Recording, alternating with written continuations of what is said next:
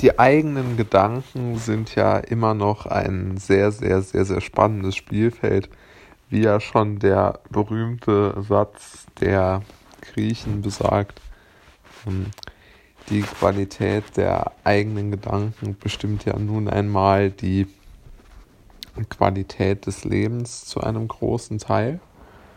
Und äh, dem ist eigentlich im Grunde genommen auch nichts mehr hinzuzufügen, aber oder nicht ein im Gegensatz gesprochenes Aber, sondern ein hinzufügendes Aber. Im, äh, in dem Buch von Harari 21 äh, Lektionen für das 21. Jahrhundert findet sich auch in einem der letzten Kapitel eine ganz tolle Übersicht, Übersichtsarbeit über die Art und Weise des Denkens, vor allen Dingen des Denkens über die eigene, über die eigene Wirksamkeit, über den eigenen Sinn des Lebens. Und ähm, dort beschreibt Harari eigentlich sehr schön, warum man im Grunde genommen gar keinen Sinn im Leben finden kann. Denn das Leben ist gar nicht dafür ausgerichtet, aus seiner Beschreibung abgeleitet, ähm, dass es einen Sinn stiften kann für einen Menschen. Aus seiner Sicht, und ich würde dieser Sicht auch zustimmen, kann ein Mensch sich im Grunde genommen nur damit abfinden, dass das Leben gar keinen Sinn hat. Und deshalb sollte jetzt jeder aus seiner Sicht, und ich würde mich dem auch anschließen, versuchen, seine eigenen Gedan Gedanken zu jeder Tages- und Nachtzeit möglichst gut und sauber äh, zu erhalten bzw. wahrzunehmen, um dann daraus ein möglichst zufriedenes und vielleicht sogar glückliches Leben zu machen. Denn wenn man sich wirklich vor Augen hält, ist es ja so, dass im Grunde genommen die Gedanken verantwortlich sind für das Glück. Es ist nicht das Geld, das man verdient. Es ist nicht die ja, die Bestätigung, die man findet oder auch nicht die, ich weiß es nicht, die Figur, die man hat, sondern es sind die eigenen Gedanken und die eigenen Empfindungen, die das Lebensglück ausmachen. Denn egal wie man es dreht und wendet, man ist immer alleine mit seinen Gedanken und Empfindungen. Und wenn diese Gedanken und Empfindungen ähm, sich nicht mehr positiv darstellen, beziehungsweise man sich selbst nicht mehr leiden kann, überspitzt formuliert, dann hilft auch alles Geld, aller Erfolg und aller Ruhm nichts mehr.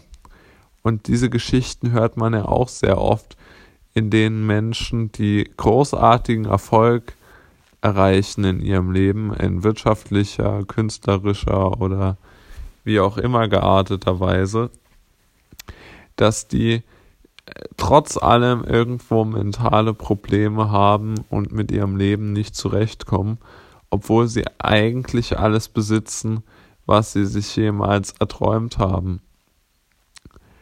Und die Freiheit, eigenständig sich einzugestehen, dass man in einem System und in einem Leben geboren worden ist, das eigentlich aus sich selbst gar keinen Sinn ableiten kann.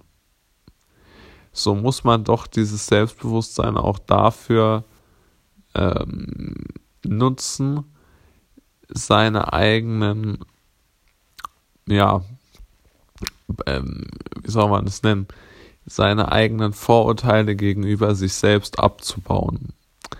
Denn die Vorurteile gegenüber sich selbst sind Dinge, die man eigentlich nicht so wirklich sieht. Und diese Vorurteile, dabei bleibe ich auch, sind ganz, ganz tief mit, ähm, mit unseren kulturellen Wurzeln verankert. Also zum Beispiel die meisten äh, Menschen in Deutschland sehen zum Beispiel eine, ein Eigenheim als eine gute Idee an. Ähm, die meisten Menschen in Amerika sehen es als einigermaßen unproblematisch an, wenn ein großer Teil der Bevölkerung in einer großen Stadt auf der Straße lebt. Das heißt, diese Zustände von Normalität sind ja auch immer wieder unterschiedlich zu bewerten. Und genauso ist es auch mit der Reinheit beziehungsweise der Unbeschwertheit unserer Gedanken. Es gibt einfach Gedanken, die sind negativ und irrational und man muss sie dann versuchen irgendwie wieder loszuwerden. Aber man sollte doch aufpassen, dass man nicht damit beginnt, jetzt diese negativen Gedanken ja zu äh, ja zu sehr zu ignorieren, sondern man sollte sie schon auch wahrnehmen, aber man sollte auch versuchen ähm, zu hinterfragen, und das ist eigentlich der Kernpunkt von Hararis Thesen, warum man denn diese negativen Gedanken hat.